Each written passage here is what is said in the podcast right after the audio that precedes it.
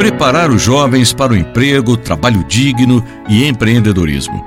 Para lembrar a importância disso, a Organização das Nações Unidas celebra em 15 de julho o Dia Mundial das Habilidades da Juventude. A data foi instituída em 2014. De acordo com a ONU, é uma oportunidade de diálogo entre jovens, instituições de educação e formação técnica e profissional, empresas, organizações de empregadores e de trabalhadores, formuladores de políticas e parceiros de desenvolvimento. A ONU acredita que a capacitação técnica e profissional pode fazer com que os jovens desenvolvam habilidades necessárias para ingressar no mercado de trabalho e seria uma forma de dar oportunidade para aqueles que têm baixa qualificação, que não estudam nem trabalham. O trabalho da juventude depende da legislação de cada país. De acordo com a Constituição Federal do Brasil, é proibida a atividade noturna, perigosa ou insalubre a menores de 18 anos. Menores de 16 anos só podem trabalhar na condição de aprendiz a partir dos 14.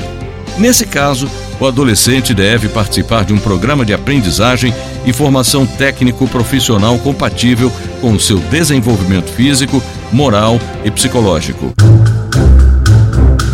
Com a chegada da Covid-19, que assolou o mundo em 2020, as preocupações passaram a ser o desenvolvimento das habilidades dos jovens para o mundo pós-pandemia. Uma estimativa da Unesco aponta que as escolas estiveram total ou parcialmente fechadas por mais de 30 semanas entre março de 2020 e maio de 2021 em metade dos países do mundo.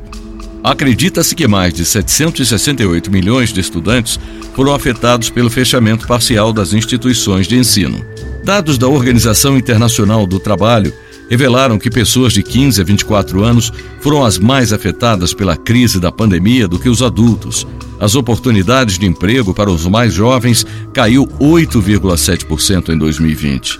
No Brasil, a Pesquisa Nacional por Amostra de Domicílios Contínua, PNAD, mostrou que 70% dos desempregados no final de 2020 tinham entre 14 e 24 anos. História hoje Redação Beatriz Evaristo. Sonoplastia José Maria Pardal. Apresentação Gilson Santa Fé.